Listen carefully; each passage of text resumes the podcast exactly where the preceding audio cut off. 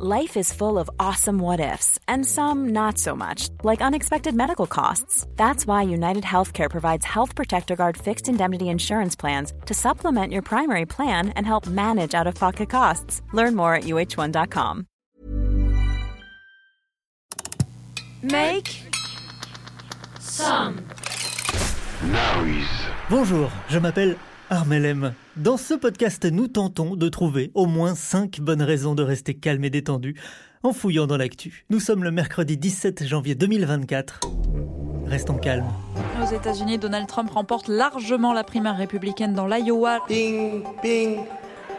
L'ancien président américain consolide son statut de grand favori avant la présidentielle de novembre. Bing, bing, bing. You press a button. Bing, bing. They all hand you checks. Bing, bing, bing, bing. Selon les premières estimations, Donald Trump remporte plus de 50% des voix. Bing, bong. Bing, bing, bing. Bing, bing, bing. Bing, bing, bing, bing, bing. Bing, bing, bing. Restons calmes. Dans chaque épisode, au moins 5 bonnes raisons de rester calme et détendu en fouillant dans l'actu. Bing, bing, bing, bing, bing, bang, bing, bing, bing. C'est Donald Trump qu'on entendait à l'instant. L'élection américaine est une longue course qui commence par un premier marathon, les primaires qui permettent de désigner les candidats des principaux partis. La primaire du Parti républicain vient de débuter avec une première élection lundi dans l'État de l'Iowa. Donald Trump a largement remporté cette étape, loin devant ses concurrents. Everyone else. Une grande partie des Américains souhaite donc réinstaller à la Maison-Blanche un homme poursuivi pour complot contre les États-Unis. Et ce n'est que l'un des procès qui l'attendent cette année, mais euh, restons calmes. Les primaires ne font que commencer. Le prochain rendez-vous est le 23 janvier dans le New Hampshire.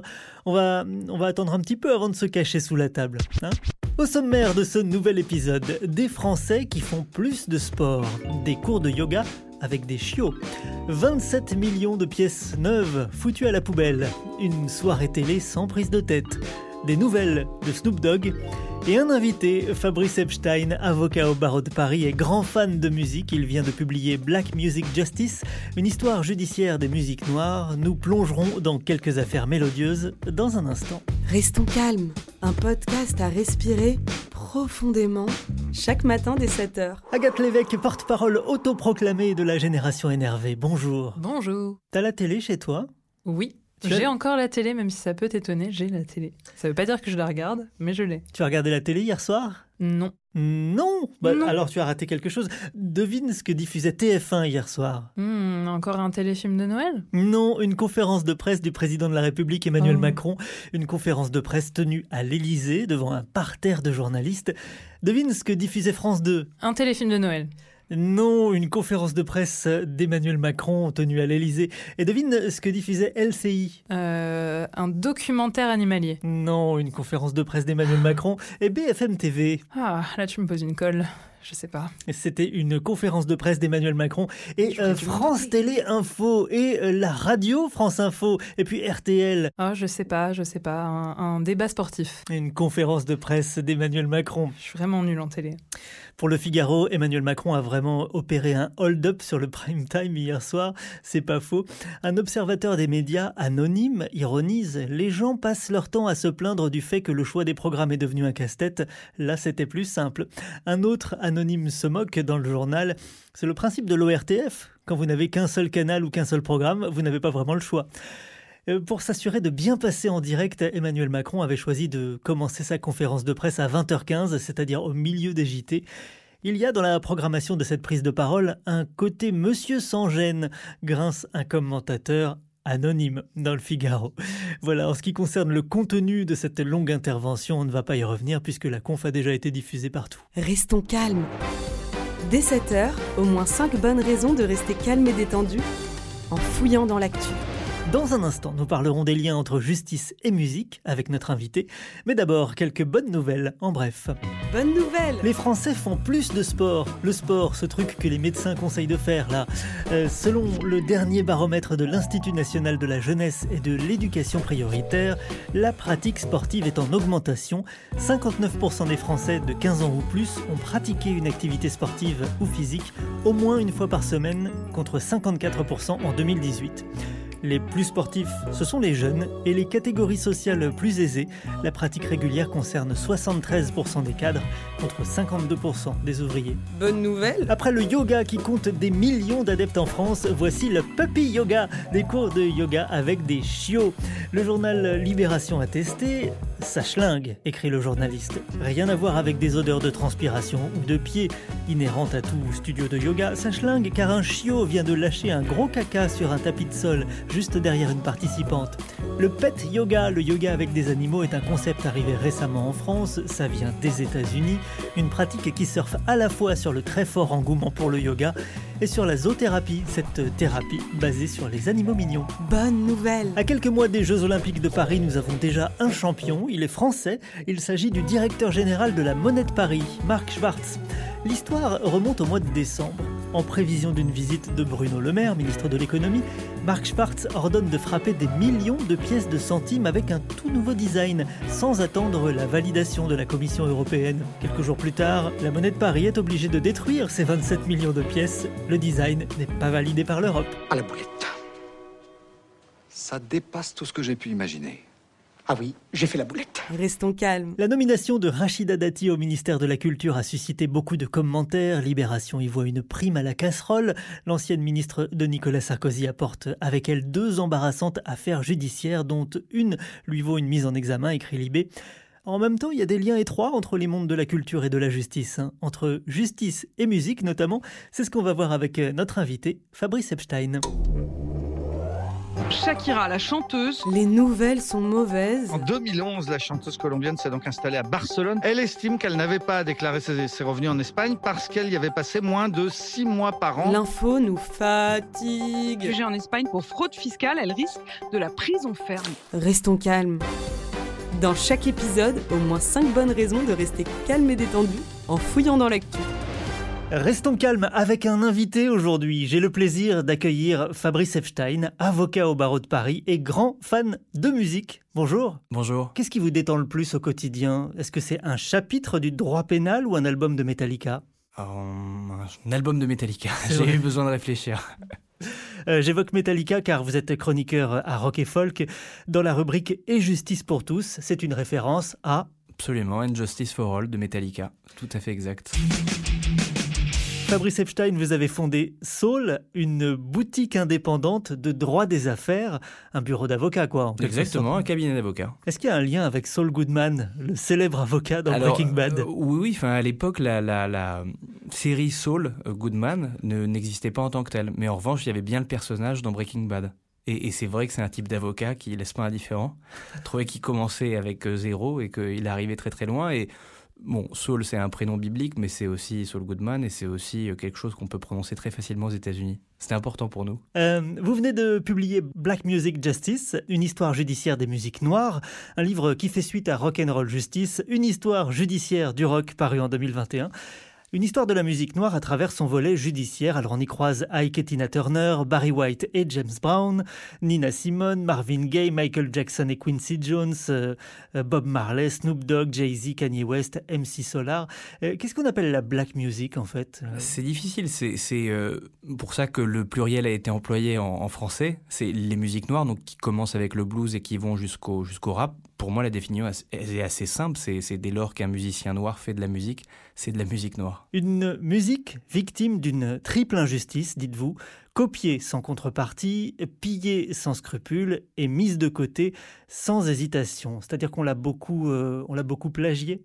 Oui, on l'a beaucoup plagié. Alors c'est ce qu'on voit au départ avec le blues. C'est euh, des blues qui finalement appartiennent à tout le monde et à personne, mais euh, dont euh, les petits blancs groupes de Londres et d'Angleterre se servent. C'est par exemple Led Zeppelin qui n'hésite pas à copier-coller des, des morceaux de certains bluesmen. Alors ils vont se faire rattraper, et c'est les Stones qui eux rendent hommage. Donc c'est une musique qui systématiquement est est pillée, dont on s'inspire euh, très fortement. Et quand je dis qu'elle est mise de côté, c'est que elle, épouse l'évolution des droits civiques américains. Donc on a le sentiment que les musiciens noirs sont mis de côté pendant très longtemps, ils attirent, mais ils attirent qu'un certain public. C'est d'abord le public noir, et ensuite certains comprennent qu'ils pourraient attirer le public blanc. Et c'est là où euh, les musiques noires vont être moins mises de côté, mais on a euh, cette très très lente évolution qu'on peut remarquer avec les droits civiques américains. Et c'est cette histoire-là que je raconte parce que le prisme judiciaire est un prisme qui permet d'éclairer l'évolution euh, de cette population américaine, de cette minorité, mais euh, qui est si active dans le monde de la musique. C'est finalement une histoire du racisme racontée au travers euh, du volet judiciaire dans la musique. On, on, pourrait dire ça. Et d'ailleurs, c'est un peu ce qu'on voit sur la la couverture, on a, on a d'un côté un, un, Snoop Dogg qui est arrêté par un, un, flic euh, blanc, c'est celui de, droite quand, on le regarde. Et, euh, c'est une histoire du racisme et c'est une histoire aussi de ces musiciens qui, veulent contrer le racisme et qui vont le faire avec leurs armes, c'est-à-dire la musique. Et pas forcément la musique parlée. On a des artistes de jazz parce qu'il y a une partie du, du livre qui est consacrée au jazz judiciaire ou à la justice dans le monde du jazz. Et on a quelqu'un comme Coltrane qui euh, sort un morceau qui s'appelle Alabama, qui fait référence à un drame américain euh, de meurtre de, de, Noirs par le Ku Klux Klan dans l'État de l'Alabama. Donc on, a une volonté et une bagarre systématique de ces artistes pour faire reconnaître leur musique, leurs droits et contrer un racisme qui est inhérent à l'Amérique. Alors Snoop Dogg, commençons par lui, puisqu'il est euh, en photo euh, sur, en une du livre, et puis qu'il sera à Paris dans quelques mois pour devenir euh, chroniqueur dans le cadre des JO, je crois. on pourra lui demander. Snoop Dogg, donc là on le devine dans, une prison, escorté par deux, policiers. Il est déjà très connu à cette époque. il a enregistré avec Dr. Dre.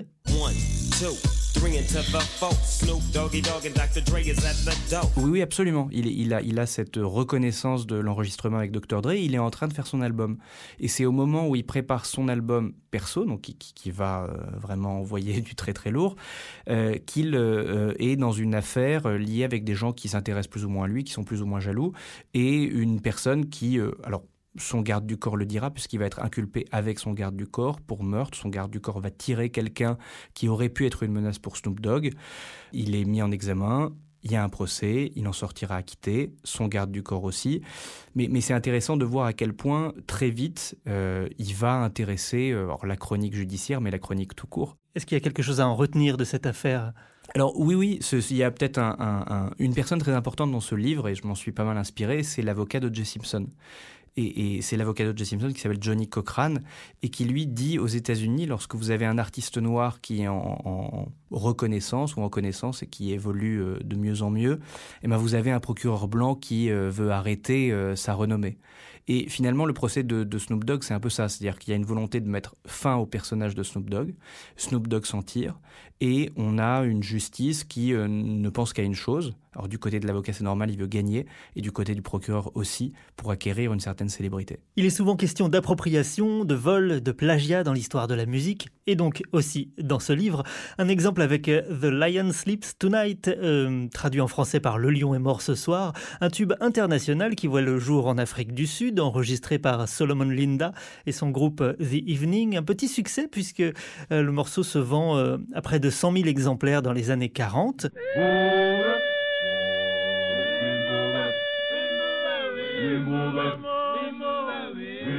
Solomon Linda, lui, n'a pas touché grand-chose d'ailleurs. Oui, absolument. Non, c'est-à-dire que c'est là, on est euh, Afrique-Amérique. C'est un morceau qui vient d'Afrique du Sud, qui va arriver aux États-Unis, qui va être chanté par un certain nombre de, personnes. Pete Seeger, euh, mais ensuite les Tokens. Et, ce qui est assez génial, c'est qu'ils vont considérer ou penser pendant un temps que euh, finalement cette chanson n'a pas d'auteur. Et, on va se rendre compte que plus tard que c'est Salomon Linda, donc ses héritiers vont être plus ou moins désintéressés. Mais, mais on parle d'un succès euh, phénoménal qui sera repris en français et qui a cette espèce de très très longue euh, traversée judiciaire. Donc et là, euh, c'est pas le seul moment dans le livre où il y a un lien très fort entre Afrique et Amérique. On a un problème entre Manu Dubongo et, Michael Jackson. On y reviendra. Et on y reviendra. Et, là aussi, on a un pont très fort entre euh, Afrique et Amérique. Et, puis les Tokens, donc qui ont fait une reprise de ce morceau en 1961, n'ont pas touché grand-chose non plus, alors que le morceau est devenu un tube mondial. Oui, absolument. Mais qui a touché l'argent dans cette affaire? Certainement les avocats. Chuck Berry et Jerry Lee Lewis, deux légendes du rock'n'roll, deux caractères turbulents, l'un noir, l'autre blanc. Est-ce qu'on peut parler de meilleurs ennemis? Oui, oui, on peut effectivement parler de meilleurs ennemis. Et, ce que je trouve intéressant aussi dans ces deux-là, c'est le traitement judiciaire de ces deux personnes. On a d'un côté euh, Chuck Berry qui est l'inventeur du rock, du rock'n'roll tel qu'on le connaît, qui lui va subir les affres de la justice, une justice excessivement raciste, qui euh, n'hésitera pas, côté juge, à le traiter de nègre, enfin, on est à ce niveau-là, et de l'autre, un, Jerry Lewis qui est réellement un sale type, et qui lui va passer entre les mailles euh, de la justice, c'est-à-dire que, que, on lui connaît des affaires de féminicide, il est jamais inculpé pour ça, et il a certainement fait que quelques jours de prison pour conduire en état d'ivresse, mais jamais bien plus. L'industrie musicale, vaste cauchemar pour qui cherche la justice sociale, dites-vous. Un exemple avec Aretha Franklin et son tube Respect. Alors, la chanson est de Otis Redding. Elle est d'ailleurs un succès en 1965. Aretha Franklin en change simplement quelques paroles dans sa version parue en 1967, qui est là encore un énorme tube. Mais euh, à chaque fois que le morceau passe à la radio, elle ne touche rien. Exactement, jusqu'à présent, parce qu'il y a une loi américaine, à l'absence de loi plutôt, qui ne permettait pas aux interprètes de toucher de l'argent dès lors qu'ils reprenaient une chanson et qu'elle passait à la radio. C'est quelque chose qui a été changé très récemment, en 2018, sous la présidence Trump, sauf erreur.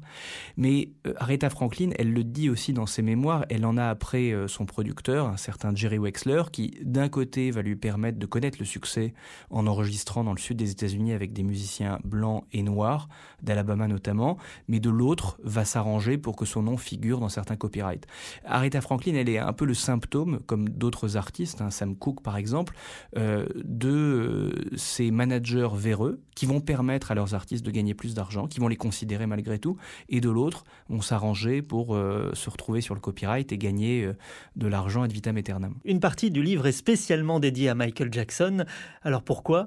Parce qu'il bah, est à lui seul, il coche à lui seul énormément de, Toutes les cases. Alors lui, c'est le, le généraliste. Il fait du droit des affaires, il fait du droit pénal, il fait du droit de la propriété intellectuel.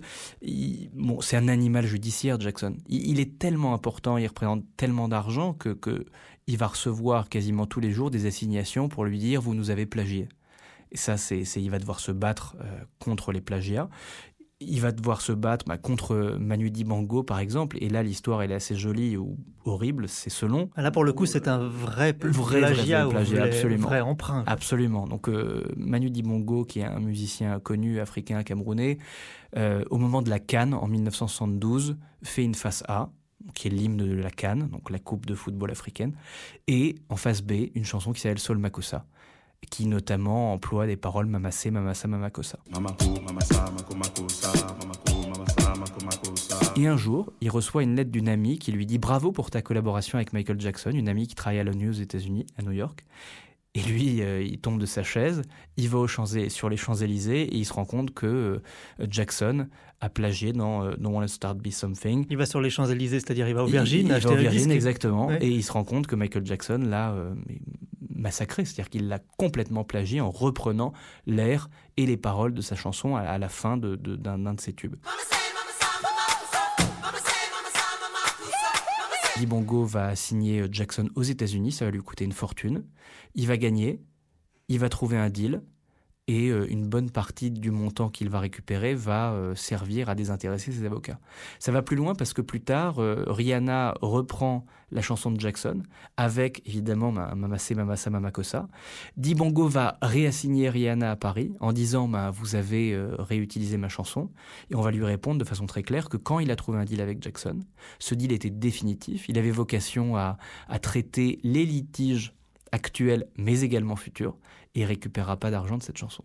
Et il a repayé des frais d'avocat pour. Certainement. Mais là, je crois qu'il s'est arrêté beaucoup plus vite et c'est tout de même, malgré tout, moins cher que d'entamer une action judiciaire aux États-Unis. Euh, pour terminer, euh, un petit coup d'œil au rap français. Est-ce qu'on peut dire qu'il est habitué des tribunaux aussi? Oui, il est habitué des tribunaux. Et d'ailleurs, euh, les tribunaux français ont, donné un peu leur avis sur ce qu'était le rap. C'est-à-dire qu'une musique tourmentée qui fait appel aux sentiments des jeunes avec une certaine violence. Donc, on a un mouvement du droit français qui est intéressant, qui tolère un certain type de violence dans le rap français qui, de l'autre, bah, considère que quand il va trop loin, il faut le sanctionner. Mais, mais oui, oui, dans, le livre, il y a, un, chapitre euh, assez long sur le rap français, le rap américain et rap français. Et, ce que je trouve intéressant dans le rap français, c'est qu'il y a beaucoup de procès qui vont durer très longtemps.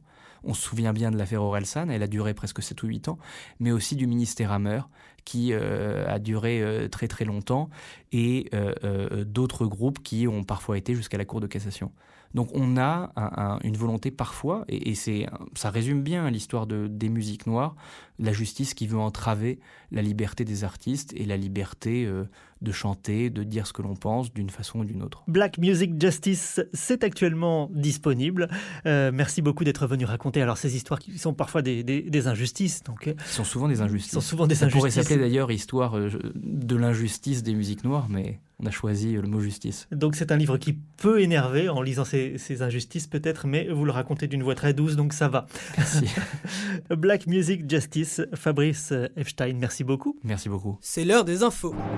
En France notamment, vous avez des patrons qui disent bah, l'environnement économique se dégrade, je vais peut-être pas investir sur l'avenir. Les nouvelles sont mauvaises, l'info vous fatigue et votre patron est un con. Reposez cette bouteille, l'alcool n'est pas la solution. Restons calmes. Je vous ai promis au moins 5 bonnes raisons de rester calme et détendu en écoutant ce podcast d'infos. On va faire le bilan à la fin pour, euh, pour vérifier hein, que, la, que la promesse est bien tenue. Mais d'abord, la parole à l'énervement, Agathe Lévesque. Ouais. Coucou. Génération énervée. Ça n'a échappé à personne. Depuis la semaine dernière, nous avons un nouveau gouvernement sous la houlette de Gabriel Attal. D'ailleurs, Armel, est-ce que tu savais que c'était le plus jeune Premier ministre de la Ve République? Me semble avoir entendu quelque chose comme ça, oui, depuis quelques jours, vaguement. Bah oui, bah oui, comme tout le monde, hein, vu que c'est ce qui a été sans cesse rabâché pendant des heures, voire des jours, après sa nomination. Ce qu'on a un peu moins rabâché, c'est que dans ce nouveau gouvernement, il n'y a pour le moment pas l'ombre d'un ministre ou d'un ministre délégué au logement. Et ce alors que la France se trouve dans une situation assez sensible. Selon le rapport 2023 de la Fondation Abbé Pierre, en France, 4,1 millions de personnes sont mal logées, dont 330 000 sont sans domicile. Un nombre qui, toujours selon la Fondation, a doublé depuis 2012.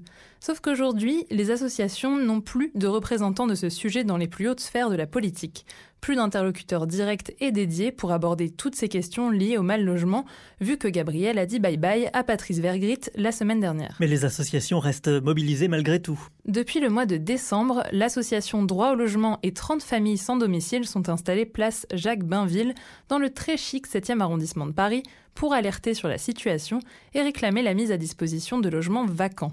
Et oui, il y a en France plus de 3,1 millions de logements vacants, et juste en région Île-de-France, ce sont plus de 4,4 millions de mètres carrés de bureaux qui sont vacants.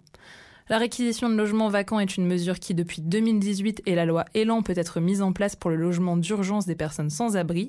Elle est temporaire, sur une durée d'un an renouvelable jusqu'à six fois. Le propriétaire est indemnisé et les bénéficiaires, eux, doivent entretenir le logement.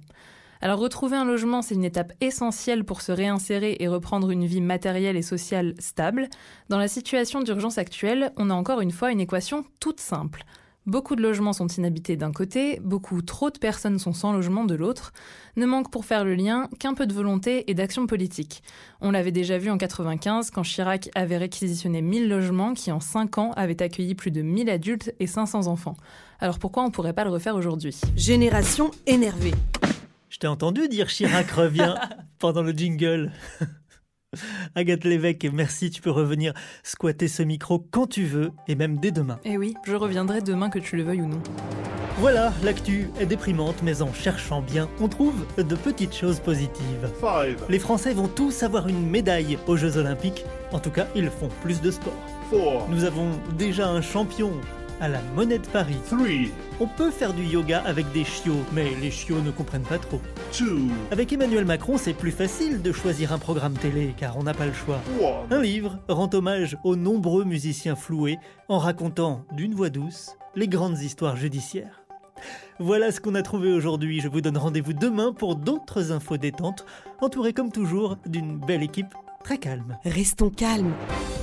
Dès 7h, au moins 5 bonnes raisons de rester calme et détendu en fouillant dans l'actu. Vous avez aimé cet épisode? N'hésitez pas à le noter, le partager, le commenter et à revenir demain.